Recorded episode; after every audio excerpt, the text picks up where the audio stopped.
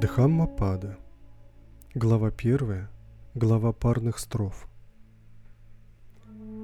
Дхаммы обусловлены разумом. Их лучшая часть – разум. Из разума они сотворены.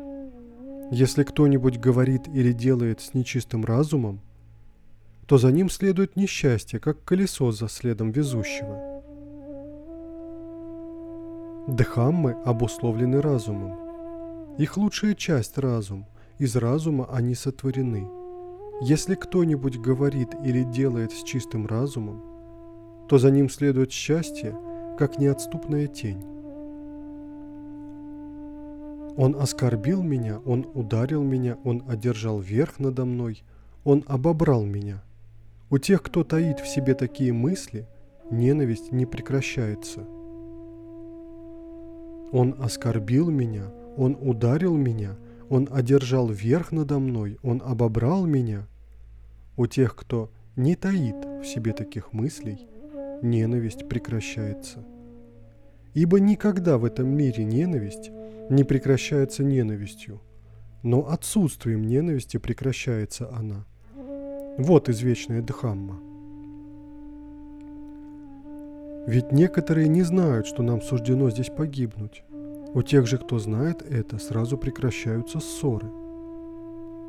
Того, кто живет в созерцании удовольствий, необузданного в своих чувствах, неумеренного в еде, ленивого, нерешительного, именно его сокрушает Мара, как вихрь бессильное дерево. Того, кто живет без созерцания удовольствий, сдержанного в своих чувствах и умеренного в еде, полного веры и решительности – Именно его не может сокрушить Мара, как вихрь не может сокрушить каменную гору. Кто облачается в желтое одеяние, сам не очистившись от грязи, не зная ни истины, ни самоограничения, тот недостоин желтого одеяния.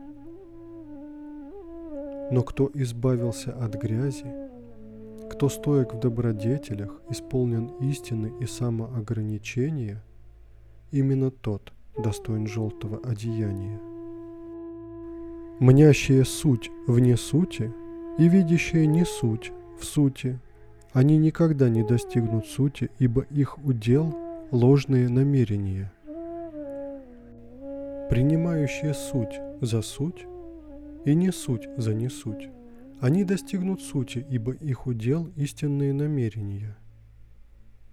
Как в дом с плохой крышей просачивается дождь, так в плохо развитый ум просачивается вожделение. Как в дом с хорошей крышей не просачивается дождь, так в хорошо развитый ум не просачивается вожделение. В этом мире сетует он, и в ином сетует, в обоих мирах злочинец сетует. Он сетует, он страдает, видя зло своих дел – в этом мире радуется он, и в ином радуется. В обоих мирах творящий добро радуется.